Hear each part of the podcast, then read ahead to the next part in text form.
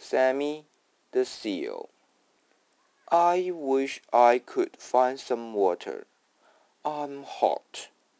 I want to go swimming, said Sammy. We are sorry. There is no room for you in this puddle, said the bird. And there is no room for you here, said the goldfish. Keep out, said the policeman.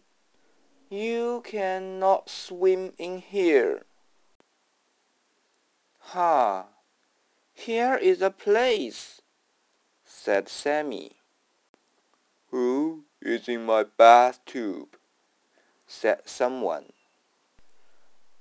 I'm sorry, said Sammy. He left at once.